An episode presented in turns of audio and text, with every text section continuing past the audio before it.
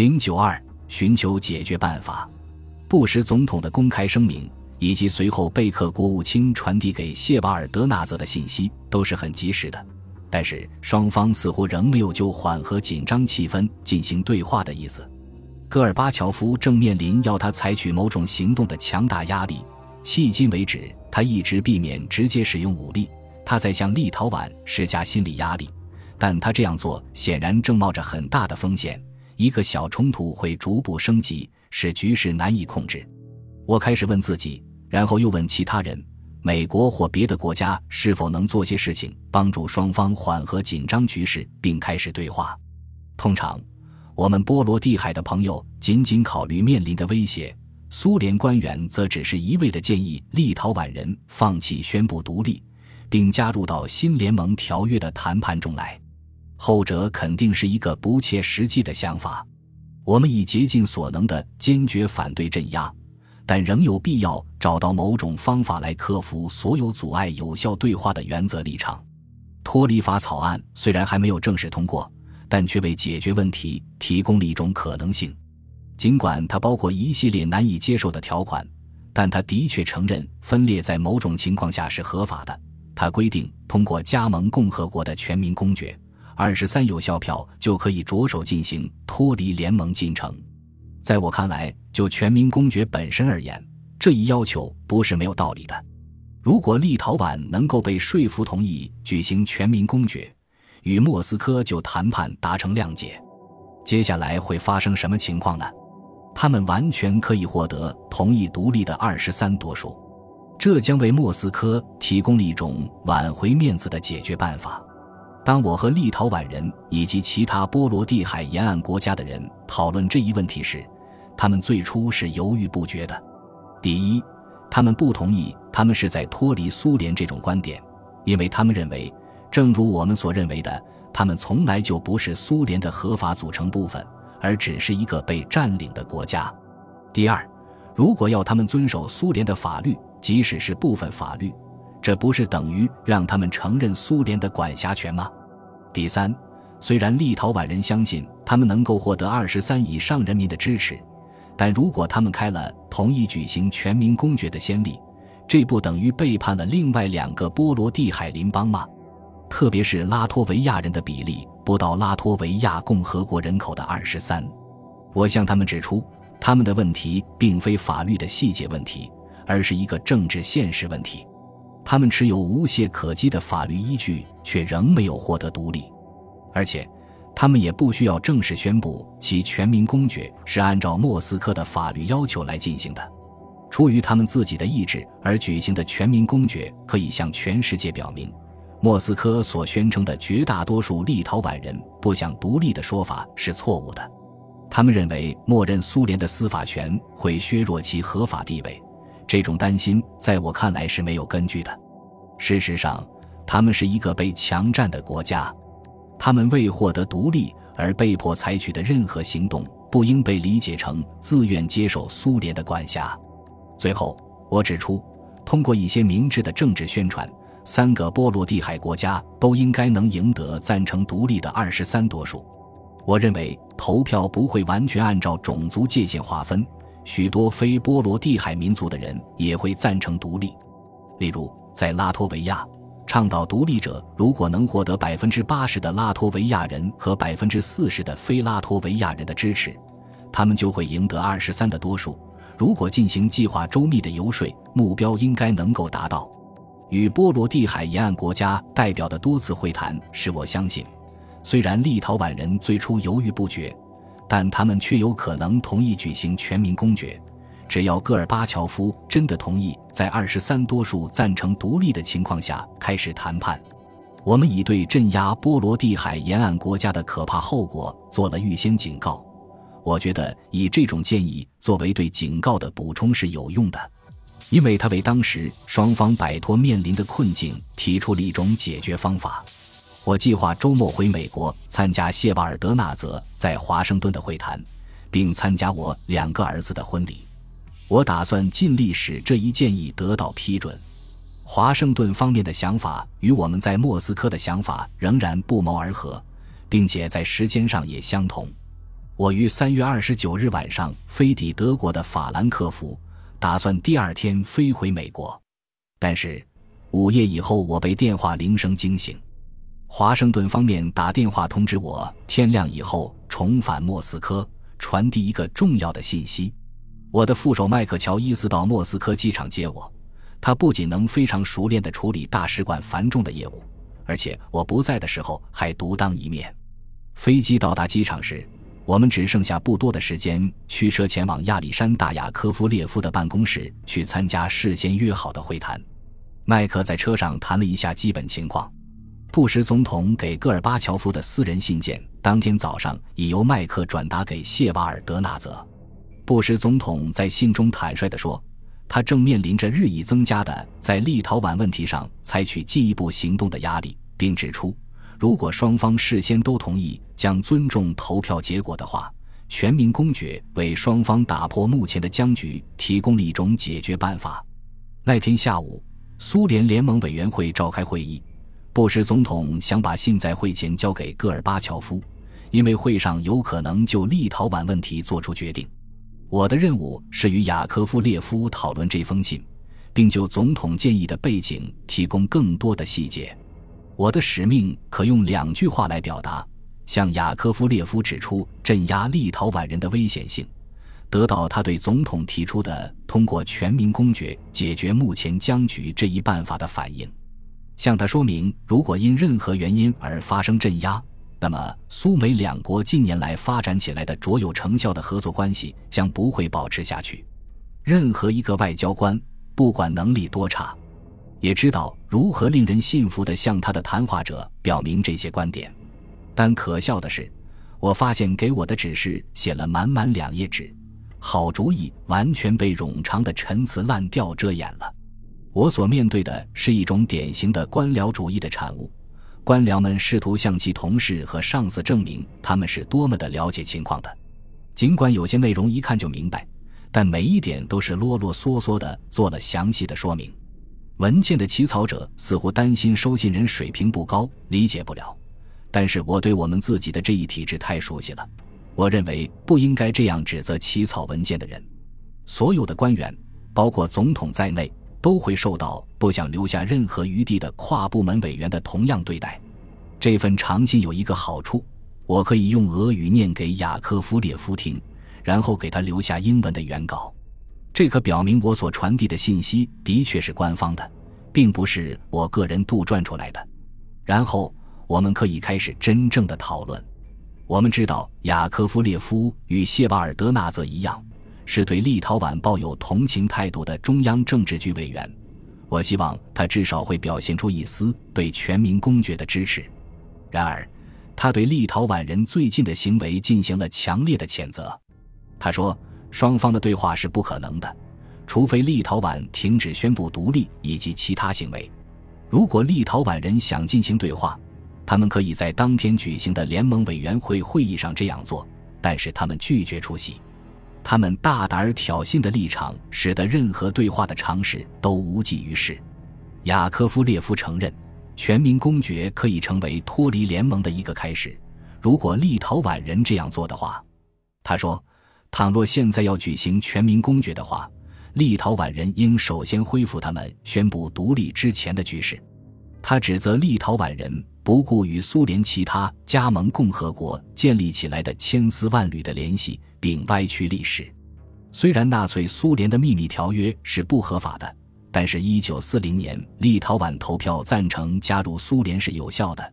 现在的立陶宛领导人不能简单的以独立把这一切抹掉。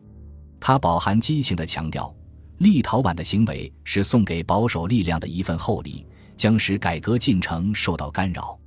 他指出，苏联要求使用武力解决立陶宛问题的呼声日高。同时要求立陶宛人用硬通货支付苏联的所有援助物资。不过，他向我保证，贸易还用卢布结算，因为如果使用一种可兑换货币的话，那么所有人都会受到影响。我记得雅科夫列夫几个月前曾跟我说过，立陶宛宣布独立将是改革的终结。我也意识到党内的保守派因立陶宛人的背叛而责怪他。他们指责他于1988年夏天访问立陶宛时提出反对阶级斗争理论，从而引发了波罗的海各国分裂进程。虽然这完全是无稽之谈，但是他无疑怕别人抓住他的政治辫子，并力图确保与我会谈时紧密的与当时的官方路线保持一致。我告诉他说，由于我们彼此了解对方的立场，争论立陶宛的合法地位问题毫无用处。但显而易见的是，缓和在立陶宛问题上的紧张气氛符合苏联和立陶宛双方的利益。显然。在对话没有进行时就要求一方投降，这样的对话将很难开始。但苏联领导人目前正是这样做的。不管立陶宛人宣布独立明智与否，他们显然不会仅仅为了进行对话而改变这一决定。雅科夫列夫不停地重复他的观点：只有立陶宛人恢复原来的局势，并且停止他们的非法行为，全民公决才可以接受。因为他以现存的密切的经济关系作为反对独立的一个理由，所以我向他指出，独立并不意味着必须断绝现有的联系。他应该考虑一下他曾待过的加拿大，以前他曾是大不列颠帝国的一部分，现在他已成为一个独立的国家，但仍与英国保持着密切的经济联系和人员往来。他对我的提问未作回答，但是抱怨说，试图恐吓另一方是不合适的。苏联指责美国近来在巴拿马和菲律宾的行为时，从来没有暗示美苏关系会受影响。美国在立陶宛问题上的恐吓将会起相反的作用。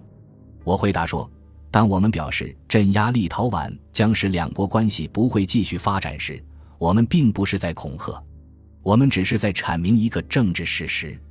如果我们没有这样做，我们的立场被误解，我们就玩忽职守了。我们兜了一个大圈子，很明显，雅科夫列夫得到的指示是绝不妥协。会谈结束时，我指出，莫斯科目前的策略将无助于解决问题。当戈尔巴乔夫认识到这一点时，他可能会发现，全民公决将为他谈判独立的条件提供一个政治依据。立陶宛问题犹如幽灵，一直纠缠着谢瓦尔德纳泽。此后一星期在华盛顿的会谈。会谈没有在这一问题上取得进展，不过谢瓦尔德纳泽的访问确实达到了目的，确定了下一次美苏首脑会议的日期。戈尔巴乔夫将于五月底六月初来美国参加首脑会议，我对这一协议表示欢迎。我确信每年的首脑会议都很有意义。此次首脑会议还将促使戈尔巴乔夫尽一切努力，避免当年春天在立陶宛和其他波罗的海国家动武。他无疑知道，立陶宛以及其他波罗的海国家的留学将会取消他计划好的与布什总统的会晤。一九九零年四月九日返回莫斯科后不久。我们接待了由国会多数党领袖乔治·米切尔率领的由七名美国参议员组成的访苏代表团，他们与戈尔巴乔夫进行了会谈，这又给我们提供了一次试探戈尔巴乔夫在立陶宛问题上态度的机会。会谈一开始，戈尔巴乔夫就对改革的重要性以及改革所面临的困难做了很长的介绍。他没有直接涉及立陶宛问题，但是在结束他的开场白时。他指出，他对美国国会对这里某些事态发展的反应感到吃惊。显然，他是指国会通过的支持立陶宛的提案。米切尔参议员向他询问了有关美苏削减战略武器会谈协议和处理立陶宛问题的前景。戈尔巴乔夫简单的回答了执行美苏削减战略武器会谈协议的情况，指出国务卿贝克不久将访问苏联。希望能够解决遗留问题，虽然美国似乎仍在谋求某些单方面的优势。然后他把话题转到立陶宛问题上，尽管他表示最近就立陶宛问题已讲了许多，不知道该补充些什么，但是他还是用了近一个小时的时间陈述他的观点。他认为，由当前的政治领导人统治立陶宛人是不幸的，他们拒绝参加对苏联体制进行的彻底改革。他眼睛看着我说：“他不知道谁在给立陶宛人出主意，但他们的政策也许是出于无知和政治无能。他们迫不及待地决定在苏联建立总统制之前采取行动，但是后来他们又不知道该怎么办了。戈尔巴乔夫宣称：“我们是有耐心的，如果立陶宛人独立了，我们将与他们断绝关系，并把他们当做一个国家来看待。他们的日子恐怕肯定不好过。但问题的症结在兰茨贝吉斯本人，而不在立陶宛人民。我们不想让立陶宛人民遭受痛苦。”像雅科夫列夫一样，戈尔巴乔夫认为，只有立陶宛恢复到他三月十日的局势，也就是说，恢复到他宣布独立前的局势，才可以就立陶宛独立问题开始进行谈判。他分析道，即使达到这一点，谈判也可能是漫长而艰难的，因为有八十多万非立陶宛人生活在那里，很多人将离开。然后他强调说。如果人们明白这些谈判将会出现的结果，他们是不会支持分裂主义者的。就他本人而言，他正承受着解决这一问题的巨大压力。人们正在指责他缺乏主见和过于软弱，但是他深信目前的局势要求克制和忍耐。不过，如果形势需要的话，他不会拒绝考虑采取严厉的措施和行使总统权力。最后一句话引起了我们的注意。这显然与谢瓦尔德纳泽以及其他人所讲的仍然决定不使用武力的说法是矛盾的。但是戈尔巴乔夫一个人滔滔不绝地讲着，不给别人提问和发表看法的机会。他对美国国会采取的行动尤其敏感，因此他不会放过劝告这个由知名的参议员组成的代表团的机会。他说：“美国国会不应该出面干涉这些问题。”或充当教训者的角色，这样只会引起反感。而且，他认为除苏联以外，其他许多国家都担心立陶宛脱离苏联可能会开创一个先例。巴西、印度、加拿大、南斯拉夫等联邦国家都会受到影响。戈尔巴乔夫似乎越来越脱离现实。我不知道他是否能把话题转回来。他显然已准备结束会谈，但忍不住又发起了最后的攻击。他说：“并非事事都取决于我们。”又一次暗示立陶宛人应该做出调整。我在访问立陶宛时就告诉他们，如果他们认为独立只是举手或投票之类的事情，那他们就大错特错了。事情远比这一切要严重的多。但是，许多人已在想方设法改变目前的领导人，因此可能还有希望。顺便说一句。他们在宣布独立之前曾访问过马特洛克大使，他们可能还会这样做。